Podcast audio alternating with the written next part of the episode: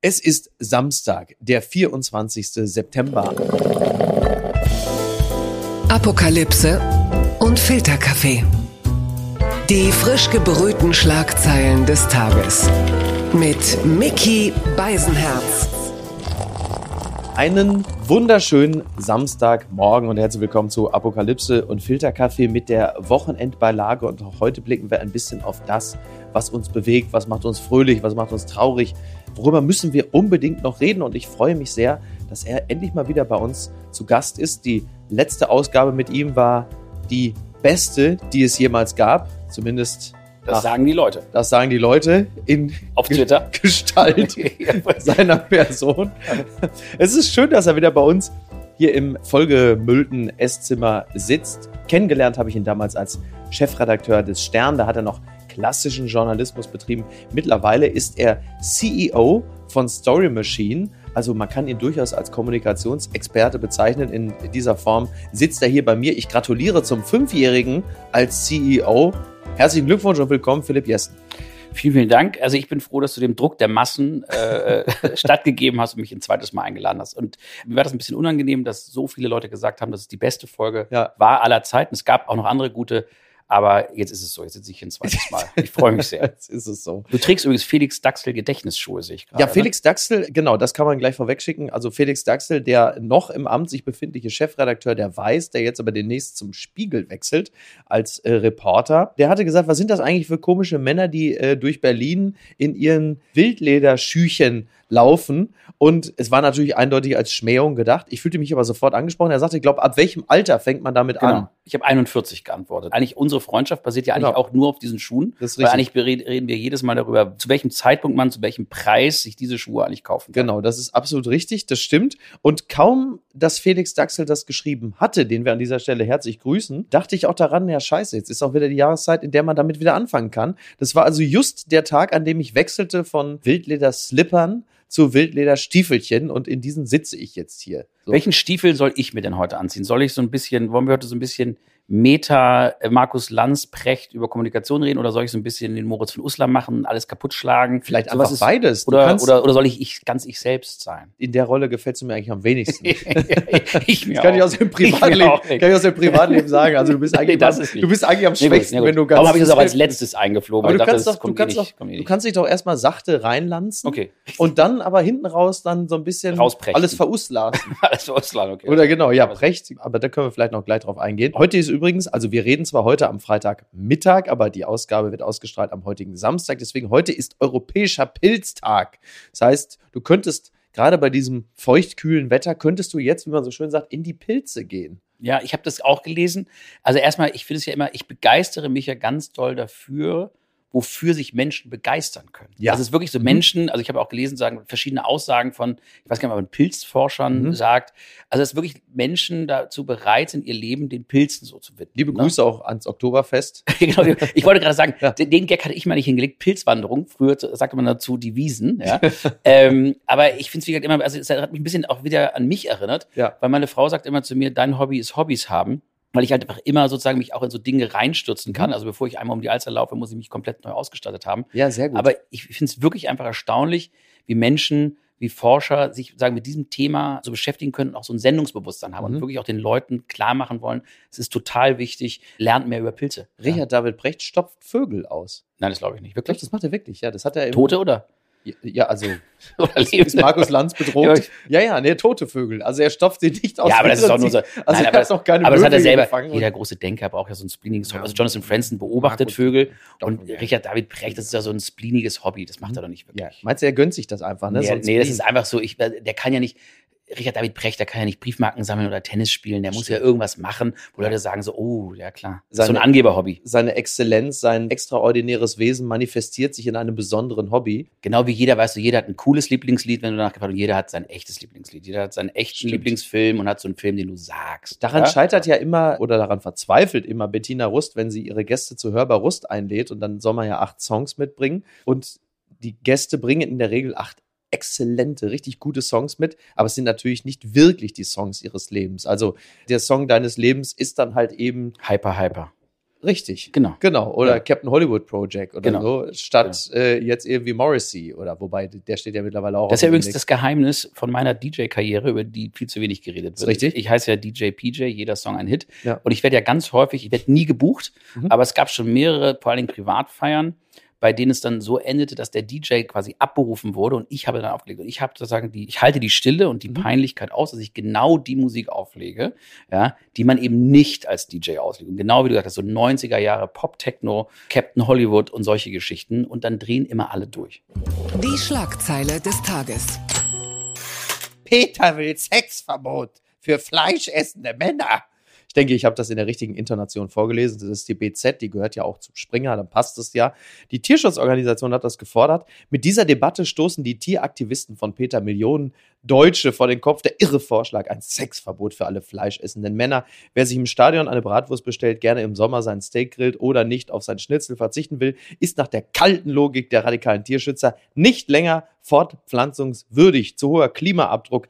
Daniel Cox, was für ein passender Name in dem Zusammenhang, also COX, Kampagnenleiter bei Peter Deutschland zur Bild. Männer sind viel schlechter für die Umwelt als Frauen, weil sie zu viel Fleisch essen. Also er rechnet auch noch vor. Jedes nicht geborene Kind spare 58,6 Tonnen CO2-Äquivalente pro Jahr. Und ich denke, die, die Logik ist, dass Männer, die sich nicht für Fleisch interessieren und fortpflanzen, das vermutlich dann auch an ihre Kinder weitergeben. Das ist, sagen wir mal, in der kühlen Rechnerei vermutlich noch nicht mal so komplett daneben, aber ich finde, wenn man es konsequent zu Ende denkt, könnte man dann eigentlich auch den Millionen Bundesbürger und Bürgerinnen zum Klimaschutz empfehlen, sich einfach zu erschießen. Das spart unglaublich viel CO2. Ja. Ach, ich finde es auf so vielen Ebenen verstörend, was da so gemacht wird. Also erstmal ist es ja, sagen wir das kommunikativ betrachtet, das musst du in dem Fall erstmal sagen, Ökonomie der Aufmerksamkeit da hat natürlich jemand, liefert einfach jemand ganz bewusst eine Schlagzeile Klar. so und sagt dann, ah, dadurch kriegen wir dann das andere Thema mhm. dann irgendwie eingeflogen. Ja. Ich finde es halt super, super billig und auch falsch, weil ich mittlerweile merke, so in so einem Diskurs jetzt wirklich, dass gerade durch so eine Zuspitzung, durch so eine Überhöhung, durch so eine Radikalität und auch so eine extreme Verknappung und Boulevardisierung aber auch Menschen mittlerweile extrem genervt reagieren, mhm. die eigentlich dem zugetan sind. Ne? Genau. Also da zähle ich mich zum Beispiel auch dazu. Und das finde ich nicht würdig. Peter hat ja immer sozusagen immer mit mhm. radikalen Aktionen auch auf sich aufmerksam gemacht. Die hatten aber immer irgendwie so ein Augenzwinkern und einen mhm. Charme. Und das mhm. finde ich in dem Fall einfach wahnsinnig dumm, wahnsinnig billig. Und dass dann auch sozusagen die üblichen Verdächtigen dann natürlich ne, aus der aus der Hinterbänkler dann aufspringen und was dann dagegen sagen. Das ist so, das hilft so nix. Also es ja, hilft ja. keiner Seite was, außer dass es irgendwie normale Menschen einfach tierisch nervt. Ja, das ist dann auch so die Leilaisierung von ernstzunehmenden Inhalten, ne? Denn im Kern ist es ja gar nicht falsch, immer mal darauf hinzuweisen, dass der massive Fleischkonsum, auch der Billigfleischkonsum, äh, dem Klima schadet und dass man eine Verhaltensveränderung anstrebt, das ist ja äh, grundsätzlich richtig, aber auf die Art und Weise. Also es ist immer blöd, wenn du zu einer Organisation wirst, bei der die Menschen, die es eigentlich angeht, die man erreichen will, alleine nur bei der Namensnennung des Unternehmens schon abwinkst und sagst, ja komm, ist gut. Ja, also meine Großmutter hat immer gesagt, es hilft nichts. Genau wie du sagst, bei jedem Thema hast du eigentlich, wenn du es mal so ganz grob runterbrichst, hast du 10 Prozent, die sind für irgendwas, 10 Prozent, die sind radikal gegen etwas mhm. und 80 Prozent haben gar keine gestaltete Meinung. So. Genau. Und ich muss halt überlegen, wen will ich erreichen? Also will ich meine eigene Peer Group bespielen? Also das nenne ich immer Preaching to the Converted. Möchte ich das machen? Möchte ich mich mit meinen mit meinen Gegnern verkämpfen, was auch einen Sinn haben will, oder will mhm. ich wirklich Menschen überzeugen? Und ich glaube, das wäre eigentlich in dem Fall das Wichtigste. Passiert hier aber nicht, sondern es, es geht einem tierisch auf die Nerven. Und ich glaube, dass das wirklich im Moment, wenn du dir diese gesamte, diesen ganzen gesamten Diskurs anguckst, egal ob es um Gendern, Winnetou, Layla oder sonst was geht. Kommen wir gleich nochmal kurz zu. Ja, aber ich glaube, dass es wirklich so ist, dass mittlerweile es normalen Menschen, damit meine ich nicht besorgte Bürger, sondern mhm. ich meine, dass diese Gaga Diskurse, die mit so viel Brass geführt werden, einfach wirklich mittlerweile echt normale Menschen irre nervt mhm. und wirklich auch auf die Gefahr ist, die dann von solchen Themen eher also wegzutreiben. Also nennen wir sie mal die diskursinteressierte Mitte. Die diskursinteressierte breite Mitte. Ja. Ja. Exakt. Und die vielleicht auch ein bisschen rechts von der Mitte steht, ja. Aber nicht rechts im Sinne von rechts, sondern rechts im Sinne von, ich bin irgendwie für weniger, ein bisschen weniger Staat, ein bisschen weniger Steuern, ein bisschen mehr Stärkung der Wirtschaft und des Mittelstandes und so. Und da merke ich schon in so einem privaten Umfeld, dass es dann irgendwann den Leuten auch mal reicht. So. Und dass die dann wirklich sagen, hm, jetzt nervt's langsam. Und das finde ich, das finde ich super, super gefährlich. Ganz weit vorne. Kanzler und Vizekanzler Scholz oder Habeck, wer kommuniziert erfolgreicher? Das fragt die FAZ, Eckhard Lose und Markus Wehner haben sich damit auseinandergesetzt. Sie haben diverse Gedanken sich gemacht, zum Beispiel diesen hier. Ist Scholz ein nüchterner Politiker, so ist Habeck ein politischer Erzähler. Das bringt er aus seiner langjährigen Tätigkeit als Schriftsteller mit. Selbst Darstellung zur Sachpolitik trägt er oft in einem Ton vor, der nach tiefer Emotion klingt. Manchmal hält der Zuschauer kurz die Luft an, weil es wirkt, als kämpfe Habeck gegen Tränen an. Der Grüne ist für die Medien schon lange ein dankbarer Gesprächspartner. Er zieht Zuschauer an mit seiner Offenheit. Der grüne Wirtschaftsminister kommt mit seinem Stil offenbar weit besser an als der Kanzler. Ja, das äh, sagen sie. Jetzt allerdings ist er äh, ja in einem kleinen Umfragetief und nochmal kurz Bezug nehmend auf Scholz. Scholz macht das selten. Er spricht lieber über Ergebnisse, so wie seine Vorgängerin Angela Merkel das tat. Er dreht keine Erklärvideos auf seinen Reisen. Er, selbst einen Spaziergang vom Kanzleramt zum Berliner Hauptbahnhof hat er vermieden, als dort tausende Kriegsflüchtlinge aus der Ukraine ankamen. Inszenierungen der Betroffenheit sind ihm ein Graus, was ich, das möchte ich kurz anfügen, zunächst einmal sehr angenehm finde. Weil gerade diese, diese Inszenierung finde ich persönlich häufig wahnsinnig unangenehm, gerade so in unseren Zeiten, in denen es ja andauernd um Botschaften geht, finde ich das immer irgendwie, es ist oft so inhaltsleer. Ja, sage ich aber, es muss immer authentisch sein. Ich weiß gar nicht, mich stört eher schlechte Inszenierung. Also mhm. eine gute Inszenierung nimmst du nicht als eine Inszenierung wahr. Okay, Und ja. das finde ich zum Beispiel spannend. Also wenn du zum Beispiel die Frage stellen würdest, wer macht's besser, Habeck oder Scholz, würde ich ganz klar antworten Annalena Baerbock, weil die es im Moment echt schafft, ikonografische Bilder von sich zu machen und mhm. Substanz mit Kommunikation im Gleichklang zu halten. Das mhm. finde ich jetzt mal so als ganz, ganz kurze Analyse. Habeck ist, ähm, und da sei mir erlaubt, dass ich vielleicht ein bisschen in meine Grabbelkiste als Boulevardjournalist von damals äh, da jetzt ganz tief eintauche. Aber Habeck ist natürlich wirklich ein, ein Erzähler, der erzählt etwas und der, mhm. die Menschen sind davon teilweise dann berührt, von der Art und Weise, wie er es erzählt. Mhm. Scholz stellt sich hin und erzählt etwas gar nicht, sondern sagt, das war ein berührender Moment. Ja? Mhm. Also das heißt, der eine nimmt einen mit und führt einen erzählerisch dahin mhm. und der andere behauptet etwas oder umschreibt etwas mit einem Adjektiv und wundert sich, dass das die Leute nicht abholt. Mhm. Ja? Und ich nehme da immer ein Beispiel, wenn zum Beispiel junge Redakteure bei uns anfangen. Es gab mal vor ganz langer Zeit ein Interview, da ist Frau Ludwig mit Pamela Anderson am Strand spazieren gegangen. Mhm. Und du hörtest während des ganzen Interviews, hörtest du immer nur Frauke Ludwig, die darüber sprach, was ihr Pamela Anderson gerade erzählt. Ja, ja. und die sagte dann immer, am Strand von Malibu erzählte mir Pamela von ihrer Horror-Ehe mit Tommy Lee. Er hielt sie in einem Hundezwinger gefangen und schlug sie täglich. Nach der Pause erzählt Pamela von ihrer Liebe zu ihren Hunden. Aber Pamela hat mhm. nie von der Liebe ihrer Hunde, sondern sie hat immer nur darüber berichtet, was sie ihr angeblich berichtet ja. hat. Und das ist der ganz große Unterschied, finde ich, zwischen, zwischen den beiden. Und der andere große Unterschied ist, und das ist auch ganz wichtig, Kommunikation ist ja ganz einfach runtergebrochen Sender-Empfänger. Mhm. Ja? Warum war zum Beispiel Stefan Raab, Rabi Gramme, warum waren die lustig? Weil die mhm. aus einer Underdog-Perspektive kamen. Ja. ja. da war es lustig, wenn Neben den beiden Klitschkos. Genau. Und warum war Oliver Pocher nie witzig, wenn er auf der Straße besoffene Arbeitslose ja. in der Schlange angeschrien hat? Weil es von oben kam. Genau Stefan Raab kippte auch in der Situation übrigens, als er eben nicht mehr der komische Typ in der Flickenhose war, der Dieter Bohlen, der ihn nicht kannte, was vorsang, sondern wo er anfing, sich über eine Frau lustig zu machen, die Maschendrahtzaun falsch mhm. ausgesprochen hat. Mhm. So, dann ist es anders. Und das ist etwas, was, glaube ich, gar nicht richtig verstanden wird. Also, wenn Habeck sozusagen, der jetzt sagen, Ist er noch Underdog?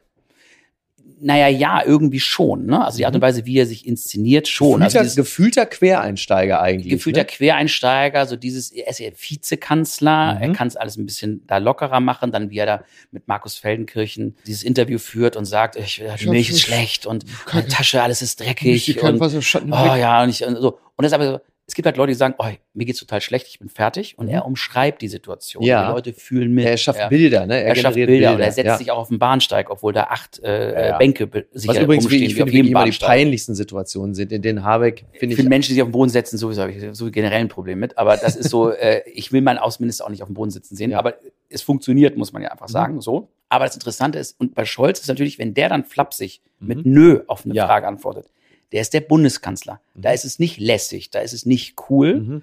da ist es arrogant. Ja. Und das ist so, man muss mal Sender, Empfänger und Perspektive auseinanderhalten. So. Und das ist, glaube ich, ein, ein ganz wichtiger Punkt. Und das Interessante ist ja auch wiederum, aber dann nicht vom Sender, sondern vom Empfänger.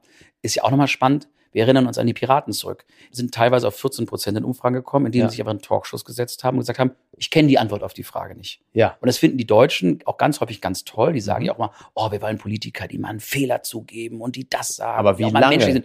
Aber genau, wie lange? Und das war ja bei Habeck auch, dass er mal sehr klar auch sein Zaudern und seine ja, genau. Zwiespältigkeit, so seinen inneren Kampf nach außen getragen hat.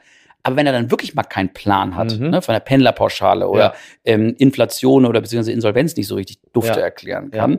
dann sind die Leute auch ziemlich schnell ungnädig. Ne? Weil der Zweifel, das öffentliche Hadern, das Suchen und Ringen nach Lösungen äh, im öffentlichen Raum, also voller Transparenz, das ist ja eine Weile attraktiv, weil vor allen Dingen als Antipode ist ja Scholz, der da steht, der wortreich erklärt, ich weiß, wie es geht und dann ja auch nicht entsprechend handelt. Also Führung mhm. kriegst du von Scholz in dem Sinne ja erstmal zumindest auf der ersten Ebene nicht. Bei Habeck, der befindet sich jetzt, glaube ich, in einer Situation, in der es langsam aber auch wichtig wäre, nicht mehr öffentlich zu zweifeln und zu hadern, denn ich glaube, jetzt ist auch eine Situation eingetreten, in der man von ihm dann doch auch eine Botschaft haben möchte, die da lautet, ich weiß, wie es geht. Exakt. Und das genau so ist es. Das, einerseits holt es Leute ab, weil die Welt natürlich hyperkomplex ist. Das heißt, du fühlst dich nicht degradiert dadurch, weil du siehst, ach guck mal, der weiß auch nicht mhm. alles. Aber am Ende wollen die Leute genau das, zu Recht. Sie wollen Leute, die wissen, wie es geht. Also hat man sie ne, und das ist halt, eigentlich. Und das ne? ist halt immer dieses Pendel, was von links nach rechts schwingt. Nämlich ja. erstmal, okay, guck mal, ist auch nur ein Mensch. Ich kann mich mit dem identifizieren. Mhm. Ja, das ist auch so authentisch und so wahrhaftig und so echt.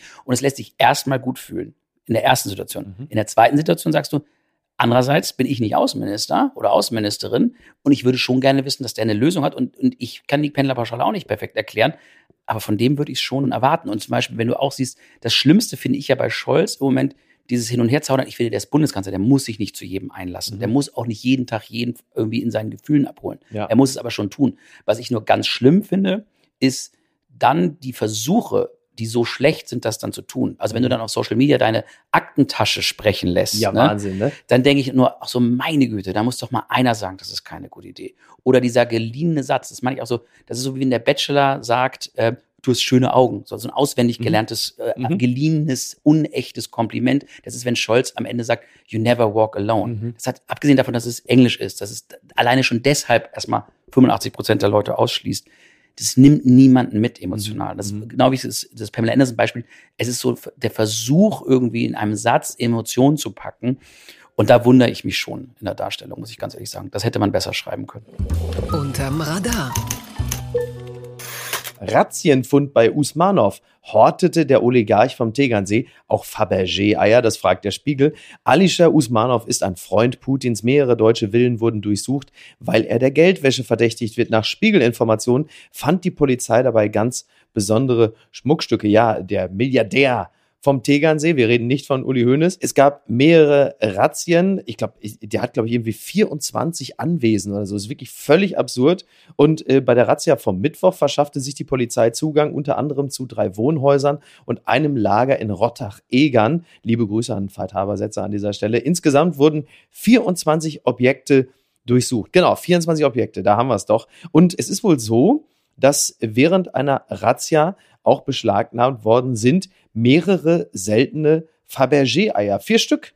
Und die, ähm, das kann man jetzt mal dazu sagen, Fabergé-Eier wurden ab dem ausgehenden 19. Jahrhundert von dem russischen Goldschmied Peter Karl Fabergé angefertigt. Sie haben die Form von Ostereiern, sind reich verziert und teils mit Perlen und Diamanten besetzt. Die ersten Eier bestellte Zar Alexander III. bei Fabergé. Sie gehen auf einen russischen Osterbrauch zurück. Jetzt muss man dazu sagen, Philipp, du bist ein guter Gast. Du hast mir als kleines Geschenk eines mitgebracht. Du bist äh, vermögend, aber trotzdem auch freigebig. Das, insofern weiß ich, wie schön es ist. Steht bei uns auf der Fensterbank. Wunderbar. Erste Überraschung finde ich, dass Usmanov noch nicht aus dem Fenster gefallen ist, muss man sagen. Ist zu diesem Zeitpunkt schon wirklich eine erstaunliche Leistung. Er selber war auch nicht anwesend. Was glaubst du, wird da noch so gefunden? Also erstmal, ich fand es toll an der Meldung, dass ich zum ersten Mal begriffen habe, warum es Fabergé-Eier wirklich gibt. Ne? Mhm. Also meine Großmutter hatte immer eine Schublade mit Goldmünzen und Goldbarren. Ja, also, also Stichwort Vermögen. Und dann habe ich immer gefragt, warum sie es hat und ich durfte damit immer spielen und sie hat immer, das ist mein Fluchtgold. Ah ja, okay. ne? Das fand ich ganz, das war für mich ganz prägend, weil sie gesagt hat, wenn alles zusammenbricht, packe ich das in eine Tasche und bin weg. Ein Thema, das äh, derzeit aktueller ist denn je. Genau, und äh, dazu kommt, also das Fabergé ist, glaube ich, die goldene Rolex von früher. Mhm. Ähm, warum haben Kleinkriminelle und äh, Halbkriminelle und Großkriminelle immer eine protzige Uhr? Ja. Die eine Ebene war das Protzen, die andere Ebene war auch, wenn ich ganz schnell weg muss, habe ich 30, 40.000 Mark beziehungsweise Euro am am Arm so, ja. und kann damit irgendwas machen. Und ich glaube, diese Fabergé-Eier, die sich ja durch spektakuläre Preise und spektakuläre Hässlichkeit auszeichnen, ja, ähm, sind wahrscheinlich genau das. Das, das ist einfach Fabergé-Ei, der Balenciaga-Schuh des äh, Nee, es ist, glaube ich, wirklich so das Fluchtgold der, ja. der, der russischen Oligarchen. Ja. Dann packst du dir halt vier so eine Eier in eine Handgepäckstasche, weißt du, in deine Louis Vuitton-Tasche. Äh, Toll. Und dann bist du weg und dann hast du aber trotzdem nochmal 36 Millionen äh, Euro. Ja. Da kommst du ja schon mal ein Quartal mit längs. So ein alter Bitcoin auch so. ja, genau. Wobei, oh, ich habe gerade Krypto zum ersten Mal gekauft. Ja. In ganz, ganz geringen Dosen. Ja, weil das jetzt wahnsinnig niedrig Ja, genau. Steht, also oder? direkt, nachdem ich eingestiegen bin, 12 Prozent runter. Ach, nochmal. ja, also, also ich habe wirklich in ganz, ich habe, ich, ich, ich glaube, für 1000 Euro habe ich mir 0,0003 Prozent, ich wollte es einfach mal gemacht haben. Ja, ja, ja so stimmt. Boomer-mäßig. Ich ja. wollte auch mal das gemacht haben. Und seitdem geht's einfach nur bergab. Ich bin die ganze Zeit am Handy, so auch so Uli Hoeneß-mäßig. Ne? Ja, das ist so, Scheiße, kannst du, komm mal her. Es macht durch, durchgängig schlechte Laune. Ja. Und dann habe ich noch so einen anderen Coin gekauft, der ist 0,000026 Terra heißt der. Da habe ich mir dann für 50 Euro eingekauft und ging eigentlich davon aus, dass ich übermorgen mir 80 Fabergé-Eier kaufen kann davon. Natürlich. Aber, aber äh, das geht auch noch weiter runter und das Tollste ist, mit diesen Leuten in diesen Foren zuzugucken. Ne? Wenn ja. es dann nicht mehr 0,00026, sondern 0,00027 kommentieren darunter dann immer 100.000 Leute up to the moon, we all will drive in Lambos und so. Also, das sind halt nur solche, solche Kommentare. Also Schmerzensgemeinschaft. Und dafür muss ich sagen, da haben sich die 50 Euro schon jetzt gelohnt. Schon wieder gut. Was Usmanov angeht, ich finde das ja ganz lustig, weil du weißt ja da so Rottach-Egern, die Häuser links und rechts und die Nachbarn. Ich glaube, da werden natürlich irgendwelche Nachbarn, auch die Polizei, drauf äh, gestoßen haben und gesagt, geht da mal hin. Natürlich überhaupt nicht, weil die Nachbarn ein Problem mit Putin und dem Krieg haben, sondern einfach nur, weil da ein Nachbar ist, der reicher ist und dann auch noch Ausländer. Ja, Dass sie einfach gesagt haben, nee, das wollen wir nicht. So, so ja. nach dem besten, im besten Gauland-Stil. Ja, aber das ist ja das Schöne, das ist ja Schöne, dass man heute sozusagen, äh, heutzutage so ganz viele Dinge, die einfach so einen ganz anderen Hintergrund haben, einfach so moralisch so übermalen kann, dass man sagen kann, ach, äh, ne, der war mir schon lange im Dorn im Auge, ja. aber jetzt habe ich mal einen Grund. Wenn wir den jetzt nicht anzeigen, dann hat Putin gewonnen. Ne? genau. Anzeige gegen Pudi. Ja. Das hat mich überrascht. Babys verabscheuen Kohl schon im Mutterleib. Das ist unglaublich. Das gibt's ja überhaupt nicht. NTV berichtet darüber. Im Mutterleib wird das Baby über die Nabelschnur versorgt. Es kommen nicht nur Nährstoffe an, sondern auch Geschmack und der löst schon bei den ganz kleinen deutliche Reaktionen aus, je nachdem, ob es sich um Möhren oder Kohl handelt. So hätten Föten eher ein lächelndes Gesicht gezeigt, nachdem ihre Mütter Karotten gegessen hätten, berichten Wissenschaftlerinnen und Wissenschaftler der englischen Universität Durham in der Fachzeitschrift Psychological Science. Nach dem Genuss von Kohlaromen hingegen hätten die Föten eher ein weinendes Gesicht gemacht. Jetzt muss ich dich natürlich fragen, Philipp, du warst ja auch mal Fötus. Erinnerst dich noch? Ja, ich erinnere mit, mit Grausen erinnere ich mich daran. Aber ich meine, damals war es ja eh anders. Da äh, habe ich den Kohl aus dem ganzen Rotwein, den meine Mutter getrunken hat, so. gar nicht rausschmecken können irgendwie. Es war dann quasi eingelegter Kohl. Okay, ja. Nein, aber es äh, wundert mich nicht. Also bei uns Kohl, war viel Geräuchertes dabei. Nein, aber ja. Kohl gehört zu diesen Lebensmitteln, bei denen ich immer denke, ich glaube nicht, dass irgendjemand morgens aufsteht und sagt, ah, heute mal wieder Kohl. Ne? Also das ist genau wie diese, ja. wie diese Sülze. Ja, Maike Richter höchstens, die hat das eine Zeit lang. Die hat das gesagt, ja, aber, heute mal wieder aber Kohl. ich glaube sozusagen, ich glaube, was das Thema Essen angeht, also dass man da schon im Kinderleib weint, kann ich mir total gut vorstellen, weil ich meine, man muss ja nur, ich meine, ich bin auch gerade wieder kürzlich Vater geworden, ich muss nur meiner einjährigen Tochter, die ich eigentlich zwei Jahre lang ohne Zucker erziehen wollte, was kläglich gescheitert ist, muss ja nur irgendwie mal gucken, was sie für einen Gesichtsausdruck bekommt, wenn sie einen M&M auf dem Boden findet und den isst, ja, wie sie da am, am, Rad dreht. Ja. Und das kann ich mir schon vorstellen, dass das auch im Negativen und auch ein paar, paar Monate früher genauso ist. Ja, ich habe als guter Vater meiner Tochter, ich war letztes Wochenende, war ich ja auf Ibiza und äh, habe als wirklich liebender Vater meiner siebenjährigen Tochter äh, von Ibiza eine Tüte Chips mitgebracht. Er liebt ja Chips, ist ja klar. Und sind natürlich Chips mit Fleur, Fleur de, Fleur de Sel. Fleur de Sel oder Fleur de Ibiza oder so. Fantastisch. Außerdem so eine türkisfarbene Tüte. Aber ich habe sehe gerade, ich habe sie ihr noch gar nicht gegeben. Und jetzt, heute geht auch nicht, weil. Heute nicht. Salz ist so das Tollste, ne? Diese Salzindustrie, wie aus diesem Gut irgendwie ja. in Luxusartikel gemacht worden, das finde ich wirklich, ja. es ist so brillant. Das ist ne? wahrscheinlich auch gar nicht, also es ist doch auch eine Meer, dass das irgendwie von Ibiza kommt. Das ist doch angeblich auch so eine Mine im Kongo oder so, wo das Salz herkommt. Ich habe mal im, im, im sogenannten Internet habe ich mal ein tolles Foto gesehen, was ich damals leider nicht gescreenshottet habe. Und ich hoffe, ich weiß nicht, ob es ein Fake ist, aber ich fand es ganz toll. Und das erzählt alles über diese Salzindustrie. Es gab angeblich mal irgendwo im asiatischen Raum gab es dieses Bild aus dem Supermarkt und da stand dieses Himalaya-Salz, was hier, ja. glaube ich, für 86 Euro eine Unze, irgendwie für 0, irgendwas Yen, ja? ja. Und daneben stand dieses blaue deutsche Jodsalz. Ja. Und da stand dann drunter auch noch so äh, German Jodsalz und bla, bla, bla. Und dann kostete das irgendwie 17 irgendwas. Also ja. das 17-fache von diesem Salz, was wir uns hier dann irgendwie ja. bei Feinkostmeier oder so Großartig. holen. Äh, und dieses Oma Billo-Salz, ja, das war da so als Feinkost. Ja, du hast ja gesagt, es ist, hast ja gerade schon mal gesagt, alles auch eine Frage der Perspektive, ne? Total. Bei Himalaya-Salz hätte ich immer Angst, dass da Teile des dicken Onkels von Reinhard Messner drin wären. ja. so ein Zehennagel, so ein Geschrot. Zehennagel, ja, genau. Entzauberte Scheinriesen. Debatten zum Davonlaufen. Es ist Hilmar Klute, der sich in der Süddeutschen Zeitung aufregt und das meines Erachtens völlig zu Recht. Er schreibt, die Lage ist ernst, die Diskussionen sind flach, wie Senderblätter und die Politik dem Espresso-Geschwätz anheimfallen. Also ein bisschen das aufnehmen, was wir gerade schon mal angerissen haben. Er äh, nimmt unter anderem sich Hubert Aiwanger vor, der ja immer ein bayerischer Wirtschaftsminister ist, zuständig für die Fragen der Energieversorgung in seinem großen Bundesland. Inmitten des Streites um Stromkonsolidierung und Gasumlage erzürnt er sich über die angebliche Abschaffung seines Helden Winnetou. Und zwar nicht mal eben kurz, sondern er tut das so leidenschaftlich, dass in seiner Sprache jede Kindersicherung außer Kraft gesetzt wird. Er tut es zudem, ohne sich die Frage vorzulegen, wer einen Landesminister, der wie ein Balk durch die Gegend schreit, noch ernsthafte politische Arbeit zutrauen möchte. Hubert Aiwanger, mag er auch eh nicht die hellste Kerze am Leuchter sein, ist ein tragisch schönes Beispiel dafür, wie Debatten in Anführungszeichen. Die Klickerfolge für Medien oder Einzelkämpfer versprechen inzwischen auf Tage den virtuellen Raum verlassen und die Wirklichkeit verkleben. Ein Satz noch, obwohl inzwischen aber jeder weiß, dass sich die Gender-Debatte, wie etwa auch der Dreadlock-Diskurs, unlösbar ins Gewinde verfangen haben, jagen Konzertveranstalter weiterhin Filzlocken von der Bühne. Also wenn Klute sich aufregt, dann macht das ja in der Regel wahnsinnig viel Freude, sich das durchzulesen. Total. Dieser Text zuvorderst, denn er beschreibt da etwas, was ich genauso wie du ja auch alle zwei Tage feststelle. Das führt dann unter anderem zu dem seltsamen Moment, dass Markus Söder bei Twitter etwas über das woke linke Spießertum schreibt, das illibertäre Spießertum und das natürlich auch im Bierzelt verbreitet und man, obwohl man sich über Söder gerne lustig machen will, zumindest ihm zugutehalten will, dass das, was er da sagt, etwas mehr Zuspruch erhält, als das eigentlich der Fall sein sollte. Halt, ich glaube, es sind so zwei Dinge, die da, die da reinspielen und diese Debattenkultur im Moment einfach so wahnsinnig indifferent machen und, und vergiften. Das eine ist halt einfach wirklich, dass die Leute, ich habe es letztens auch einmal getwittert, wir ertrinken in Symbolpolitik, also dass mhm. die Welt wirklich, ich meine, das ist auch eine Binse, aber die Welt ist jetzt mittlerweile so komplex ja, geworden, ja. dass die Leute nur noch darüber sprechen, wie etwas scheint oder wie wirkt oder mhm. was hat das für eine Symbolik. Also ja. zum Beispiel nehmen wir jetzt die Hochzeit von Christian Lindner. Mir ist es total egal, ob der im 911 vor der Sansibar vorfährt soll er machen. Und das Problem ist, die Leute regen sich auch nicht deshalb darüber auf, sondern sie regen sich darüber auf, weil das nicht in die Zeiten passt. Was ist das für eine Symbolik? Mhm. Und würden sie sich besser regiert fühlen, würden sie sich sicherer fühlen, wäre es ja. auch kein Thema gewesen. Ja.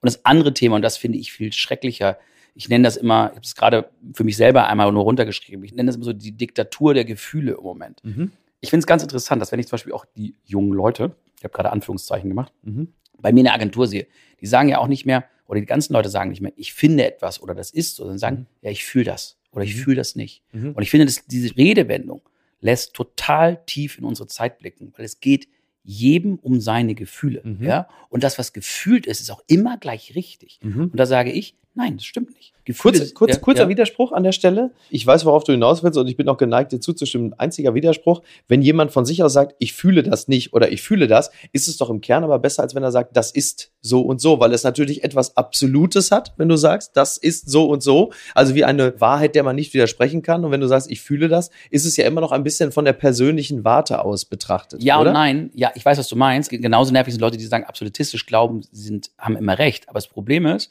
dass mittlerweile einfach Gefühle Fakten ersetzen. Mhm, ja, ja, Und das auf allen Seiten, ja, ja. in allen Bereichen. Und das meine ich damit. Das ist dieses Moment ist dann Konsens.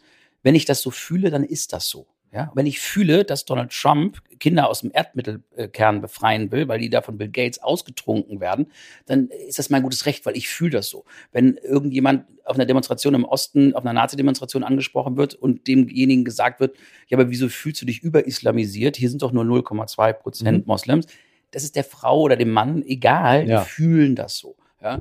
Und genauso ist es so, das wundert mich einfach heutzutage. Ich finde, es gibt ganz viele Menschenrechte. Äh, es gibt das Recht ne, auf Unversehrtheit des Körpers, es gibt das Menschenrecht der freien Meinungsäußerung, aber es gibt nicht das Menschenrecht, dass du durch dein Leben gehst, ohne dass jemand mal deine Gefühle verletzt. Mhm. Ja? Und das ist natürlich, erziehen wir unsere Kinder so und verhalten uns auch so, dass wir nicht wollen, dass wir andere Menschen Gefühle verletzen. Mhm. Aber es ist kein Menschenrecht, dass ein Gefühl nicht verletzt werden kann. Das finde ich, das ist das, was im Moment extrem vergiftend ist, dass sich alle Leute sofort angegriffen fühlen und es gar nicht mehr um Fakten und Inhaltliches geht, sondern nur noch darum geht, wo fühlt sich jemand irgendwie falsch verstanden und hat deshalb, meint deshalb das Recht zu haben, andere Menschen von Debatten ausschließen. Aber wäre es nicht grundsätzlich erstrebenswert, eine Gesellschaft zu schaffen, in der so wenig Menschen wie möglich verletzt werden? Denn darauf könnte man ja jetzt auch sagen, versuchen viele, die Debatten anstoßen, darauf hinzuwirken.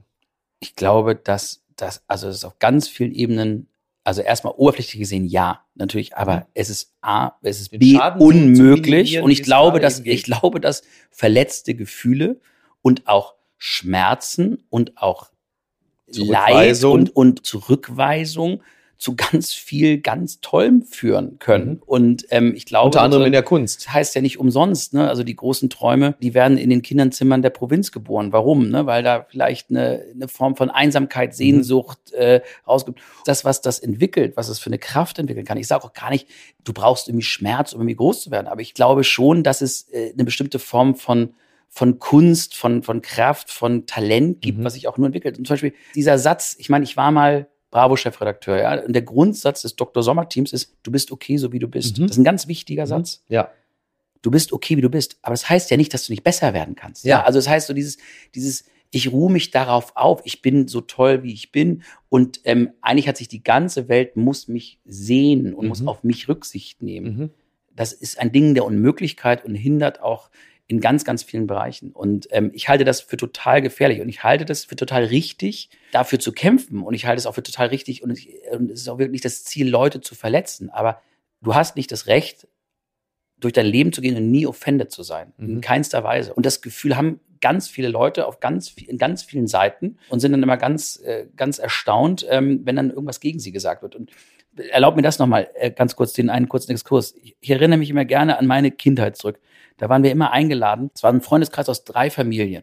Und der eine war sehr echt ein Freund von meinem Vater, der war wirklich, ich würde sagen, rechtskonservativ. Der hat gesagt, das Einzige, was an Hamburg scheiße ist, ist, ich kann nicht CSU wählen. Das war immer den Satz, den habe ich schon als Sechsjähriger. später die Schulpartei. So. Dann der andere war, der andere war äh, eher, der war so Immobilienmakler, der war so ein Liberaler, ne? so mhm. weniger Staat, weniger Steuern, so, das war so eins. Und meine Eltern, die waren so, ich würde sagen, bis heute so Henning Foscherau, mhm. äh, Helmut Schmidt, SPD, das ja. ist so ihre. Ja. Und wir kamen da an, die Kinder haben irgendwie Commodore 64 gedattelt und innerhalb von zwei Sekunden schrien sich die Eltern an wegen Politik. Schrien sich an und pöbelten sich und diskutierten. Und toll. am Ende des Abends oder am Ende des Abends nahmen die sich in den Arm und haben gesagt, mhm. das war toll, das mhm. machen wir nächste Woche mhm. nochmal. Mhm. Und das ist mir echt bis heute hängen geblieben. Und das hast du heute gar nicht mehr. Ne? Mhm. Also dieses so. Ja, in privaten Runden kann es vorkommen. Ich hatte so einen ähnlichen Abend mal vor ein paar Wochen mit einem deutschen Großindustriellen der, ähm, ich würde mal sagen, der auf dem besten Wege war, die AfD zu wählen. Ja. Und da haben wir uns über Meinungspluralismus in den Medien unterhalten, dass ja alle Zeitungen und so gleich schreiben würden. Und äh, also er war der Ansicht, ich war dagegen. Und ich behaupte auch, ich habe recht.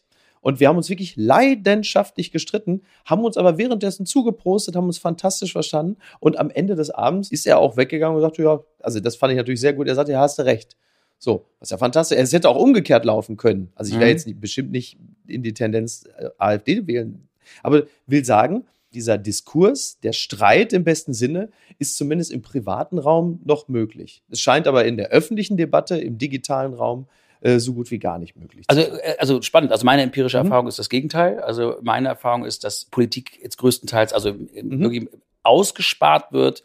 Ähm, und meine Sorge ist eher, also ich, was ich eher merke, ist, äh, ich habe ja ein ähnliches Thema gehabt, dass ich wirklich, normalerweise liest man ja mal so darüber, ne, so irgendwie SZ-Magazin, mhm. Autorin schreibt darüber, genau. mein Vater ist Querdenker. Ja. Ich hatte letztens eine ähnliche Situation, nicht mit meinen Eltern zum Glück, sondern mit echt einer wirklich guten Bekannten, mhm. die auf einmal anfing, am Tisch Zeug zu erzählen, mhm. weil ich wirklich zuerst dachte, das meint sie jetzt nicht ernst. Mhm. Dann habe ich einmal ganz kurz die Musik runtergedreht und mhm. habe gesagt, darf ich das einmal ganz kurz konsolidieren? meinst du wirklich das, was du gerade ja, gesagt ja. hast? Hat, meinst du das, das, das? Ich wiederhole es nicht mhm. genau, aber es war wirklich echt erschreckend. Daraufhin sagte sie, ja, wenn du mich so fragst, ich glaube das. Mhm. Ja. Und das ging schon in die Richtung QAnon. Ja, ja also okay. wirklich so. Wo okay. ich dachte so, wow. Und dann habe ich gesagt, ab diesem Zeitpunkt haben wir nichts mehr zu besprechen, mhm. habe ich gesagt. Also, wir haben nichts schwer, mehr ne? zu besprechen. So, und dann fingen sie an mit, ja, hast du denn die Schriften davon gelesen? Und, ähm, okay. äh, ne, die, und dann habe ich gesagt, nein, das muss ich auch nicht. Ich mhm. muss auch nicht meinen Kampf gelesen haben, um zu ja, verstehen, dass das, das falsch ist. Ja. ja dann wird es ja. natürlich wirklich hart. Ich würde gerne noch einen Absatz von Klute zitieren, bevor wir zum ja. nächsten Thema kommen, weil es einfach so schön ist. Hilmar Klute schreibt, worüber reden wir also? Über Habecks Kinderbücher und Indianer, die nur noch das I-Wort heißen sollen? Über Söder und Crystal Matt? Über ein Sauflied auf der Wiesen? Was nicht mehr kurz mal schräg ist, sondern tagelang Breaking News? So betreiben Zeitungen, Sender und Agenturen die eigene Kernschmelze. Eine Zeitung, die nicht mehr selbst bestimmt, was relevant ist und eine Sprache dafür findet, die sich deutlich abhebt vom einerlei der TV-Bauchbinden und Push-Meldungen, ist dem Tode geweiht. Ein Depeschendienst, der eine sprachliche Ungeschicklichkeit zur ernsthaften Nachricht erklärt, karikiert seine eigene Dienerschaft an der Wahrhaftigkeit. TV-Nachrichten, die die Horrorbilder aus der Ukraine mit trauriger Klaviermusik unterlegen, verhöhnen die Opfer. Hat er total recht was ist der Weg daraus? Ja. Tja. Die Lösung ist auch nicht da. Die Leute sind halt nicht so, wie du ihn dir wünschst. Bushido sagte auch mal, ich brauche nicht den coolen Fan. Ja, also das mhm. ist ähm, die, hm. die, Leute, also das, was er schreibt, ist zu 100 Prozent richtig, aber klicken tun die Leute trotzdem was anderes. Er hat hundertprozentig recht, wobei er da zwei unterschiedliche Dinge beschreibt. Ich glaube, dass die Art und Weise, wie diese Laila- und Winnetou-Debatten geführt werden, natürlich wirklich zu einer totalen Überhöhung ihrer eigenen Wichtigkeit führen äh, vor allem wenn man es tagelang durchnudelt, inklusive des Code of Conduct von Wiesenwirten, dieses Lied nicht zu spielen, was natürlich völlig albern ist, eingedenk dessen, was da sonst gespielt wird. Ähm, andererseits so ein Thema wie Crystal Matt von Söder, ich glaube ja auch so ein bisschen an das relaxierende Element dieser Dummheit, eingedenk der äh, Krisen, die einen links und rechts begleiten. Ich glaube, dass es durchaus gar nicht so verkehrt ist, dass man sich an so einem Scheiß mal aufhängen kann in bester Rabscher-Tradition, ja. weil die Lage natürlich wahnsinnig ernst ist. Was mich halt immer ärgert ist, wenn ich jetzt mal ein bisschen ähm, Precht-Meta machen darf, was mich halt immer ärgert ist, wenn die Leute oder die Themen, die du eigentlich selber wichtig und gut findest, wenn die halt einfach falsch kommuniziert mhm. werden. Was ich damit meine ist, das Panel schlägt halt immer so in die andere Richtung ja. aus. Ja, es ist halt immer so, wo ich denke so, ihr habt doch recht, aber führt die Debatte doch so, eben mhm. genau wie kein Sex für fleischfressende ja, Männer. Genau. Der Kern ist ja richtig. Genau. Aber der Kern nur weil ihr gerade sozusagen, weil ihr die Möglichkeit habt, mit sowas nach vorne zu kommen, damit vergiftet ihr die Debatte und das Exakt. schlägt wieder in die andere Richtung Exakt. rum. Und das verstehe ich nicht. Wenn ich einmal die Kraft zu haben, nicht über jedes Stöckchen zu springen. Und das ist halt so, wenn du das so siehst, das ist insgesamt auch so ein, wenn du dir zum Beispiel damals auch diese AfD, als das Aufkommen der AfD war, also mhm. das Panel ist nie in der Mitte kommunikativ. Mhm. Erstmal ist es was ich immer noch denke, übrigens ist es einfach, ne, die Leute, die es wählen, müssen wissen, dass sie Nazis wählen. das ist auch für mich Pack so, mhm. ist so. Ja. Aber erstmal war es Pack, mit dem man nicht geredet hat. Ja. Und dann vergingen, glaube ich, zwei Monate und dann stand irgendwie jeder Morgenmoderator mit mhm. Mikro auf einer AfD-Demo, genau. hielt dem bescheuertsten von dem ja, das ja. Mikro hin und so, sagen Sie, was Sie wirklich denken. Nein, das schneidet ihr nur raus. Nein, bei uns dürfen Sie sagen. Und ich nur so, Berichtet ja. doch mal so über die, wie es angemessen ist. Neun Prozent, in jedem Land gibt es halt neun, zehn Prozent Nazis, Bescheuerte. Ja. Ist so, Punkt. Und dann berichtet darüber. Aber marginalisiert nicht die Leute mhm. oder stellt sie auch nicht auf den Podest, mhm. sondern macht es doch mal normal. Und das würde ich mir halt wünschen von den Leuten, die die richtigen Themen haben, dass die nicht in die gleichen Agitations-, Kommunikationsmechanismen verfallen wie die andere Seite. Und das siehst du halt, wo du sagst, irgendwie, ich mache mich mit eurem Inhalt, mache ich mich gemein, aber wie ihr es transportiert, äh, finde ich zum Kotzen. Verlierer des Tages ist Bauer Patrick. Lester Eklat im Sommerhaus. Bauer Patrick putzt hemmungslos seine Freundin runter. Das zitiert Watson. Das Sommerhaus der Stars zeigt sich erneut als Hort äußerst fragiler Männlichkeit. Bauer Patrick schleudert weiter verbal Gülle gegen seine eigene Freundin Antonia und Erik Sindermann beschuldigt Partnerin Katha sogar, du hast mein Leben verkackt. Ja, also ich habe die ersten zwei, drei Folgen vom Sommerhaus äh, gesehen, also immer Basler, ne? ich will rauchen, ich möchte rauchen. Der wie so ein, wie so ein Alpha-Tier, wie so ein Silberrücken da sitzt ja, genau. und sich so Immer das treibt. der Tafel und ja. allen erklärt, wie es läuft. Genau, natürlich. Ja, ja, ja ich hab, ich, ich bin. Ich hab das alles schon erlebt. Ich bin Champions League-Sieger, zumindest die ersten 84 Minuten, bevor der Loder. ähm, ist schon interessant und ich habe das äh, durchaus mit einem gewissen Amüsement geguckt. Jetzt allerdings habe ich die letzten zwei, drei Folgen verpasst und dann lasse ich mir von Niki, die das natürlich hier ja, binscht ohne Ende und ist natürlich an sich total begeistert, aber sie hat auch festgestellt, Cosimo und seine Freundin haben mit Abstand die gesündeste Beziehung. Sie sind die einzig Glücklichen das da. Das ist exakt so. Also ich meine, ich bin ein riesiger, das weißt du ja, also dein Fußball ist mein Sommerhaus und Dschungelcamp. Ne? Also ich würde ja da am liebsten mir mal zwei Wochen frei nehmen. Bisher hat sich eingeladen. Sommerhaus Prominent der Stars. bist du auch mittlerweile? Ja, also ich würde, also Sommerhaus der Stars würde ich alles machen, was man mir anbietet. Aber ich muss wirklich sagen, Sommerhaus der Stars ist aus mehreren Ebenen absolutes brillantes TV und ich würde gerne kurz ausführen dürfen. Aber bitte. Erstens, jeder hat doch dieses Paar im Freundeskreis, was man einlädt, damit sich die anderen Paare besser fühlen. Weißt du, was ich meine? ich weiß genau. Es gibt dieses eine Paar. Ich weiß nicht, ob man die deswegen einlädt, aber es doch, geschieht dann. schon, ja? also die sind dann ja. da und dann sagen alle, also jeder hat in seiner Beziehung so Probleme mhm. und am Ende gehst du aus dem Abend raus und sagst so, ja, aber so scheiße wie bei denen ist nicht. Ja, ja, ja. ja und absolut. so ist es so ein bisschen beim Sommerhaus gucken auch, wo du so denkst so, alter Schwede, sind mhm. das kaputte Beziehungen. Ne? Ja. Dieser Patrick Bauer, äh, äh, Bauer, Patrick so rum, auf den komme ich gleich.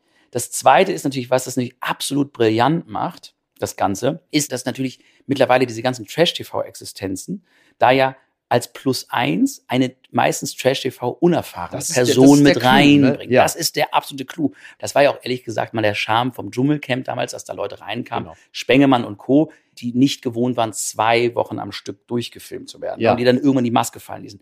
Diese junge Trash-TV, die sind ja zu 100 Prozent mhm. darauf trainiert, oder wie dieser Erik Sindermann, die sind ja auch privat genau so. Die ja, leben ja. ja. genau auch in so einer ja. Trash-TV-Realität. So. Aber das ist ehrlich gesagt das, das super Spannende daran, dass sie da immer jemanden haben, der sofort einbricht und, ähm, und alles falsch macht, was man falsch machen kann.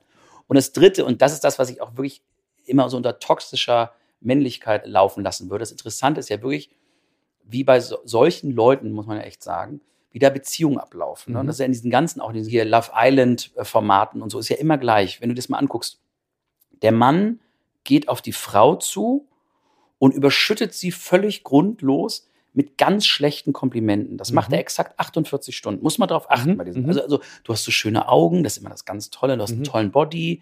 Ähm, und dann kommt immer irgendwann, du hast die Mauern in mir niedergerissen, wie es noch nie eine andere Frau gemacht okay. hat. Das ist dann so nach 16 Stunden. Ne? Und die Frau ist dann immer total ergriffen davon. Dann ja. reißt er irgendwo eine Blume ab und man denkt nur so, es ist so cheesy. Und dann musst du wirklich darauf achten, exakt nach 48 Stunden macht der Mann Folgendes. Er sucht einen Grund, die Frau runterzumachen. Mhm. Meistens ist es so, dass die Frau in die Küche geht, schmiert sich eine Stulle, mhm. bringt ihm auch eine mit, aber es ist nicht Mortadella, sondern es ist Salami ja. zum Beispiel. Dann gibt sie ihm diese Stulle und dann rastet er komplett aus und sagt, das habe ich dir immer gesagt, ich esse nur Mortadella, du hast mir gar nicht zugehört. Alle Mauern, die du in mir niedergerissen hast, hast du jetzt wieder aufgebaut. Eine Mauer aus Wurst. Eine Mauer aus Wurst hast du hochgezogen. Die Frau, anstatt dass sie sagt, sag mal, willst du mich eigentlich verarschen? Mhm. Ja, ist so schockiert über ihr eigenes Fehlverhalten, dass ja. sie immer wieder versucht, diese angebliche Mauer ja. zu überwinden, um wieder in diese ersten 48 Stunden zu kommen. Ja, okay. So laufen auch diese ganzen Dinger da im, im, Sommerhaus ab, dass du immer siehst, dass viel klügere Frauen sich mhm. abstrampeln, dem Mann, der ihre einzige Referenzgröße ist, zu gefallen. Ist ja bei das, Sindermann auch so, die Frau ist ja bedeutend klüger als er. Aber spannend wird's dann, wenn die halt nicht mehr zu zweit sind, sondern dann Leute um ihn rum, wie dann so ein Mario Basler, mhm. ihr sagen, dass er bescheuert ist und nicht sie, weil dann mhm. trennen sie sich auf einmal. Und das ist ganz spannend zu sehen, was da psychologisch abläuft. Ich bin wirklich, ich bin RTL Plus Prime sonst wie Mitglied. Mhm. Ich gucke das. Wobei diese diese Geschichte, also ich habe dann mir, also Niki schickt mir dann einfach immer Clips ja, der typ ist WhatsApp. Krank. Der typ ja, ja, ist richtig krank. das ist wirklich, also das das ist dann wirklich eine eine Form von toxischer Beziehung. Da ist dann auch der Entertainment-Faktor eigentlich gleich null, weil du siehst halt wirklich, wie jemand äh, seine Freundin wirklich aufs Übelste runter macht, also die dann auch schon am Boden ist und weint und dann auch sagt, ja, wenn sie dann so sagt zu ihm, ja, wollen wir jetzt wieder zu den anderen gehen? Und er sagt dann so, ja, was soll ich da jetzt mit so einem Waschlappen da äh, vor den anderen anfangen? Das ist natürlich schon ein Akt seelischer Grausamkeit. Da mag man dann, also ich zumindest finde es dann auch nicht mehr so richtig unterhaltsam. Nein, es ist vor allem, also es ist, es ist jetzt schon so drei Meter Ebenen drüber bei dem Typ. Also wenn du zum Beispiel Menschen hast, ne, die auch im Medienbusiness, im sogenannten, merkst du ja manchmal so Leute, die steigen so auf, ja, und haben dann, mhm. sind sie dann irgendwann Chefredakteurinnen ja. oder Chefredakteure. Und es gibt immer, ich unterscheide immer so zwischen den Menschen, die so ihre berufliche Kunstfigur haben mhm. und die Leute, bei denen sich so die Maske ins Gesicht frisst. Ja. ja. Die sind dann auch, wenn sie alleine mit Durchfall zu Hause sitzen, sind sie dann noch Chefredakteurin oder Chefredakteur. Ja. ja. Und bei diesem Sindermann ist es so, dass wenn der sich zum Beispiel mit seiner Freundin da streitet, mhm. das ist da gar kein, das ist ein richtiger Reflex, sagt er so, ja, dann können wir ja alle, alle, ähm, alle WhatsApp-Protokolle gleich zu Promiflash schicken, da, so. da kommt die Wahrheit raus. Also dieser Reflex da schon mitzudenken ist genau, interessant. Ist, ne? er denkt nur auch, jedes ist immer so, wie du mich hier gerade darstellst. Ja, es geht ja. nie darum, das verletzt mich, was mhm. du gerade sagst, mhm. Stichwort Gefühle von davor, ja. sondern so, was sollen denn die anderen denken? Also der, der denkt immer die Kamera mit. Und ich mhm. glaube, der ist schon so krank, der Typ, dass der die Kamera auch mitdenkt, wenn der alleine zu Hause ist. Und das mhm. merkst du so richtig. Und der hat auch die Frau nur ausgesucht, genau daran, die ist ja wie sagt sie zumindest irgendwie Analystin. Er hat sie ja wohl offensichtlich auch, hat sie auch in der ersten Folge, erzählt sie ja auch alles, ne? Sie überredet, hat gesagt, ich mach Schluss, wenn du nicht mit reinkommst ja, ja. und so weiter ja. und so fort. Und das ist irre, wie sich dann so zwei Menschen so zugrunde richten können. Ja. Ähm, aber das Interessante bei diesem Trash-TV ist ja sowieso, dass, und das ist das Gefährliche, da werden ja Leute reingeholt, die verhaltensauffällig sind. Mhm. Und dadurch, dass die natürlich mehr Sendezeit bekommen und eine höhere Prominenz, sind natürlich Menschen wie dann nicht jetzt wir, aber zum Beispiel Leute, die du noch ein bisschen prägen kannst, vielleicht im Teenageralter, die bekommen ja dieses absonderliche Verhalten als mhm. äh, erstrebenswert dargestellt, ja, ja. weil sie dadurch halt eine höhere Prominenz bekommen. Naja, früher das wir war, ziehen uns ja eine Armee von Leuten, die genauso funktionieren. Genau, weil früher war ja die gläserne Decke, war, sagen wir mal, Talentlosigkeit. Also das heißt, du musstest ja irgendwie, du musstest ein Instrument spielen, du musstest singen können, Schauspielern, malen oder einen Sport besonders beherrschen, um überhaupt in die Öffentlichkeit zu gelangen. Und mittlerweile ist ja das Sein, aber das Auffälligsein, das Besonderssein, das Dysfunktionalsein ist ja ein, ich will nicht sagen Garant, aber ein extremer ähm, Aufmerksamkeitstreiber. Und das ganz große Problem daran, also erstmal ist dieses, ich kann nicht mehr etwas, sondern ich bin und das ist gut, das ist mhm. immer toll, weil immer, ich kann ja kein schlechter Mensch sein. Der richtige Hebel, und der ist witzigerweise ist was Wirtschaftliches. Durch die sozialen Medien, durch Instagram, können diese ganzen Trash-Existenzen auf einmal ihre Absonderlichkeit eincashen. Weil vorher waren sie ja. Hofnarren, die hatten dann eine Aufmerksamkeit, aber sie waren trotzdem, sie waren nicht wohlhabend. Sie waren Konnten nicht sie monetarisieren, die hatten dann RTL-Verträge. Genau. Und, genau. und jetzt siehst du aber dann auch diese Leute dann auf einmal Dubai, Audemars, Uhr, äh, Lambo, ist vielleicht alles nur gemietet, ja. aber trotzdem ist das hier quasi der, der manifestierte Beweis, das, wie ich bin, ist so viel wert. Und mhm. das ist natürlich ein ganz, ganz schlimmer ähm, Hebel nach außen. Und was schreibt eigentlich die Bild? Post von Wagner. Lieber Roger Federer, es ist, als würde Mozart aufhören zu komponieren, Van Gogh aufhören zu malen. Wenn ein Genie aufhört, dann erlischt ein Stern. Roger Federer schlug die Vorhand wie Mozart die Tasten. Seine Beinarbeit war wie die eines Balletttänzers. Alles war so leicht, so himmlisch. 20-maliger Grand Slam-Sieger. Sechs Jahre die Nummer eins. Nie rastete er aus. Niemals war für seinen Schläger. Wenn es eng in einem Spiel wurde, sah aber keine Angst in seinen Augen. Er war ein ästhetischer Spieler. Plötzlich hat das Spielen etwas Schönes. Aber sein eigentliches Genie war, dass er nicht ausflippte in der irren Welt des Geldes, der Partys, à la Boris Becker. Roger Federer ist ein Familienmensch. Vier Kinder, keine Skandale. Ein braves Genie, ein gutes Genie. Heute, Freitag, können wir ihn zum letzten Mal sehen beim Lever Cup. Eurosport überträgt live. Wir feiern ein braves Genie. Herzlichst, Ihr Franz Josef Wagner. Ja, mehrere Kinder und äh, Tennis. Das ist doch im Grunde und, gen und genial, da fühlst du dich doch auch wieder wie man so also, abgeholt. Ich habe zuerst, also wenn er jetzt nicht Roger gesagt hätte, hätte ich gedacht, das ist äh, mir zu ehren. Ähm, nein, aber was ich immer interessant finde, ist ja dieser irgendwas muss ja vorgefallen sein zwischen Franz Josef Wagner und Boris Becker. Da kam es richtig äh, zum Bruch, ne? Ja, da muss es irgendwo, ja. weil sozusagen, ich glaube, äh, Franz Josef Wagner war doch der, der damals diesen Exklusivvertrag abgeschlossen hat nach dem ja. Wimbledon-Sieg. Ja. Das stand ja, glaube ich, in, in, seiner oder einer anderen Auto- oder Biografie. Aber da muss ja irgendwie ein heiliger Hass mittlerweile vorher. Ja, es ist wirklich sehr, Aber sehr recht hat er mit dem Text natürlich schon. Ne? Roger Federer ist äh, ja. eine absolute Legende. Ja, du hattest ja, du hattest ja, als wir äh, so ein bisschen hin und her chatteten, worüber wir sprechen wollen, hast du ja Federer natürlich also ganz vorne hingeschrieben. Das letzte Spiel. Jetzt, da wir reden, wissen wir ja noch nicht, wie es zu Ende gegangen ist, das Spiel, aber es spielt, glaube ich, auch wirklich keine große Rolle nee. mehr. Aber Labour Cup ja sowieso nicht und es geht ja, ja nur darum, ähm, ich glaube, der darf da noch einmal irgendwie brillieren und das ist wirklich, was ja auch immer so toll ist, ist einfach, dass, dass er dann noch, glaube ich, noch mit Nadal noch mal eine Runde drehen kann und das hast du ja immer in allen großen Tennis-Rivalries gesehen, dass ja die Leute sich gegenseitig, und das ist vielleicht auch ein ganz versöhnlicher Abschluss, zum Beispiel zumindest was das Thema Gefühle verletzen und Reibung und nach oben elevaten angeht, die beiden haben zum Beispiel ihr Spiel, das wird jetzt ein bisschen tennisspezifisch, aber natürlich nur auf sich ausgelegt. Ne? Mhm. Nadal hat früher ganz normal Tennis gespielt mhm. und hat dann irgendwann umgestellt auf diesen krassen Topspin auf die ja, Rückhand, ja. nur um Roger Federer zu schlagen, ja. weil der eine einhändige Rückhand spielt. Ja. Und die beiden haben sich halt bekriegt auf dem Platz mhm. und sind aber trotzdem immer charakterlich immer fein miteinander irgendwie umgegangen. Ja, und die haben ja. die, die tollsten Spiele, die Federer gemacht hat, die hat er immer verloren gegen Nadal. Ja. ja.